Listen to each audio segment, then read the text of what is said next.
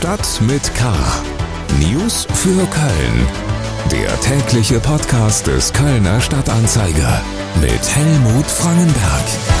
Herzlich willkommen zu Stadt mit K, unserem Nachrichtenpodcast aus dem Newsroom des Kölner Stadtanzeiger.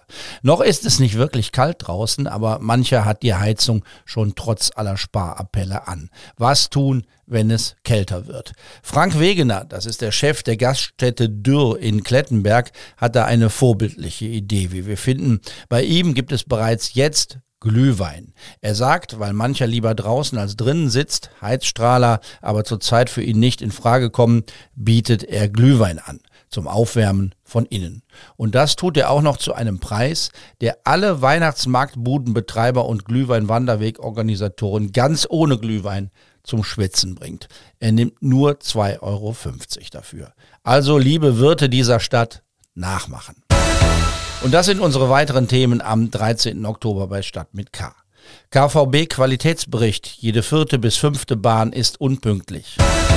Solidarität mit iranischen Protesten. Isabel Schajani bei Talk mit K.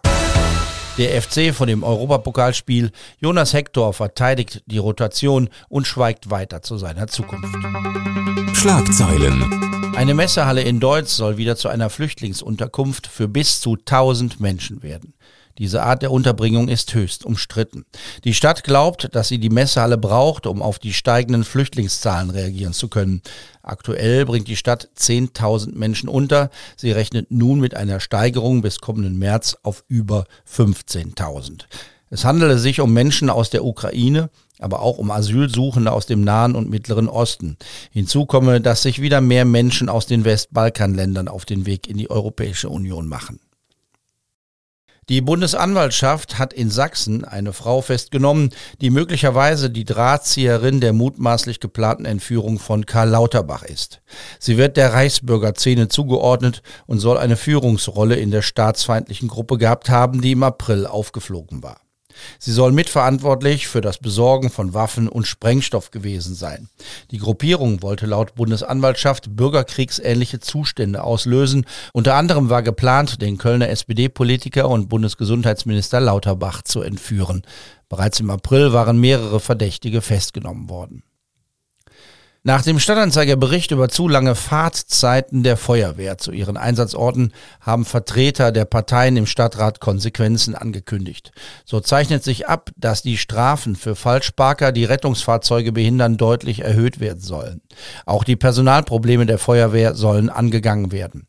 Die Pensionierungswelle sorgt für Engpässe, die Zahl der Neueinstellungen ist zu gering. Eine Kampagne soll für den Beruf werben. Weitere Nachrichten finden Sie auf ksda.de, in der App des Kölner Stadtanzeiger und in den aktuellen Printausgaben. Wir kommen zu den Themen, über die wir etwas ausführlicher sprechen wollen. Köln.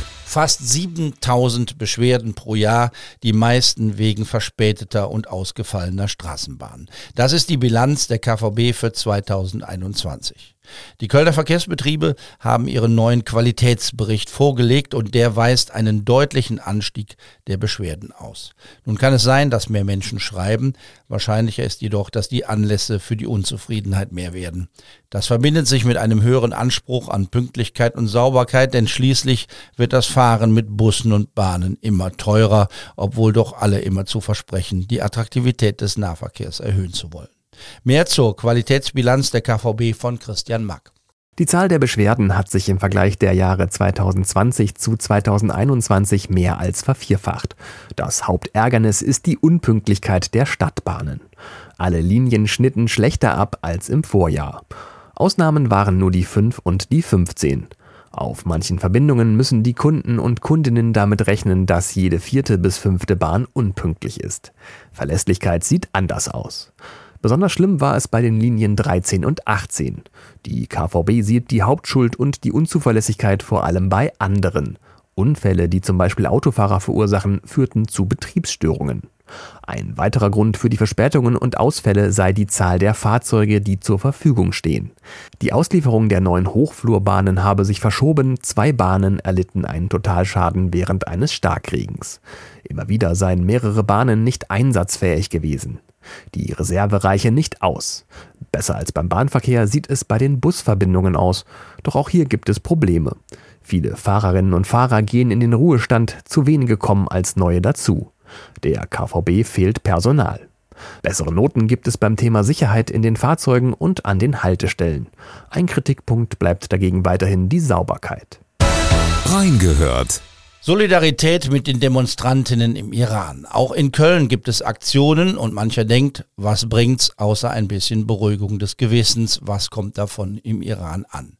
Die Kölner Journalistin Isabel Schajani hatte eine klare Meinung. Hier wird oft gefragt, sag mal, wenn hier Leute auf die Straße gehen und demonstrieren oder wenn wir darüber berichten und sowas, interessiert die das? Ja, natürlich, über die digitale Welt kriegen die halt auch mit, ob das kommunizierende Röhren sind, ob das wahrgenommen wird, was die da machen von uns oder nicht. Isabel Schajani ist zu Gast in unserer Interviewreihe Talk mit K.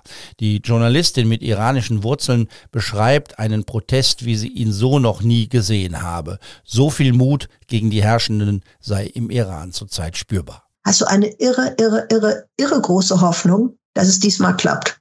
Die ist einfach, die ist sehr, sehr groß und die verzerrt das Bild wahrscheinlich auch ein bisschen, weil wie es wirklich ist, da hat halt jeder immer nur so einen kleinen Puzzlestein. Zur Einschätzung, wie es wirklich ist, gehört, dass das Regime mit zunehmender Härte zurückschlägt. Wie der Konflikt ausgeht, wagt Chayani nicht zu prognostizieren. Sie sieht Bewegung, zum Beispiel wenn im kontrollierten iranischen Fernsehen Diskussionen stattfinden.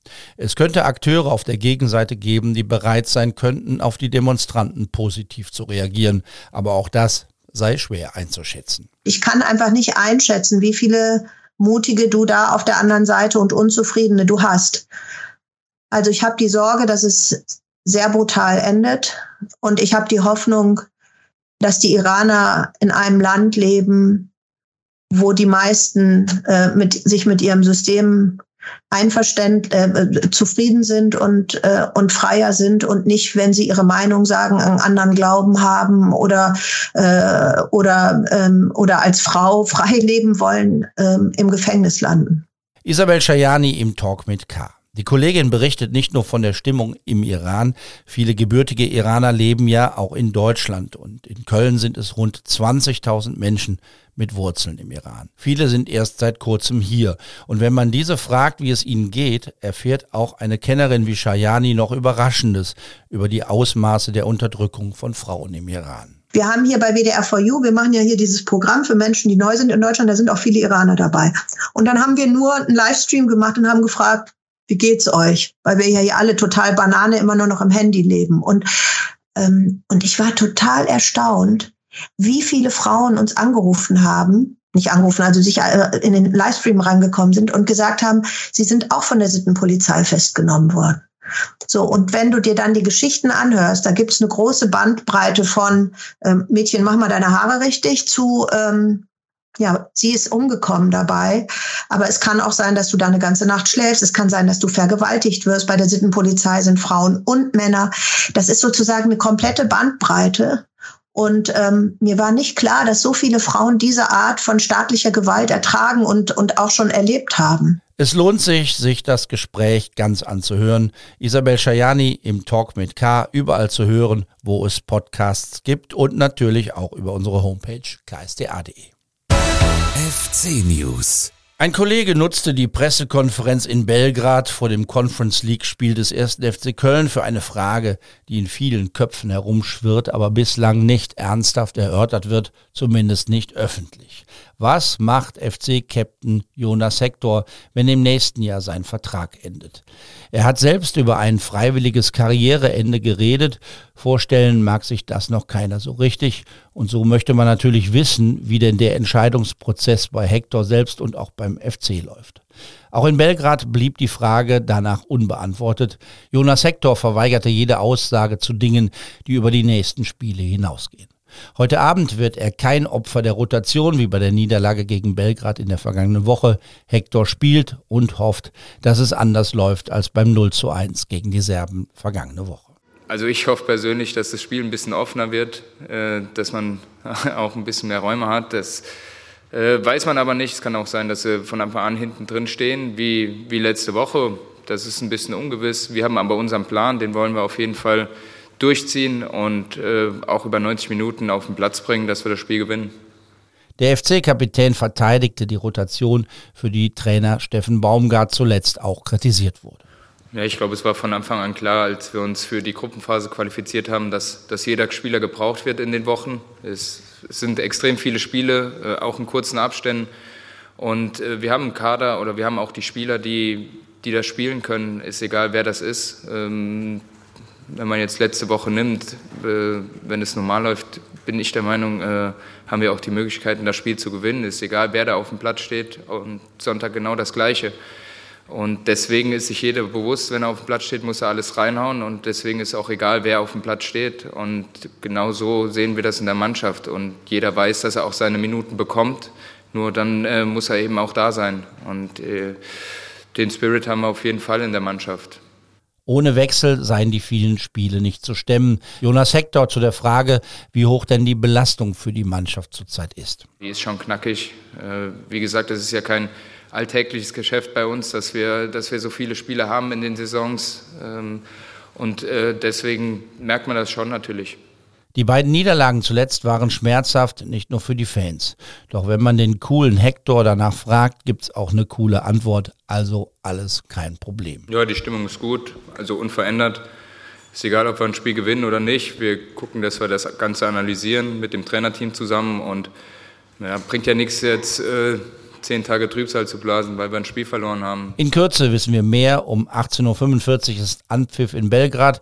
In der Bundesliga geht es dann am Sonntag weiter. Dann spielt der FC zu Hause gegen Augsburg. Das war's für heute. Mein Name ist Helmut Frankenberg. Bleiben Sie wachsam, aber bitte auch gelassen. Tschüss. Stadt mit K. News für Köln. Der tägliche Podcast.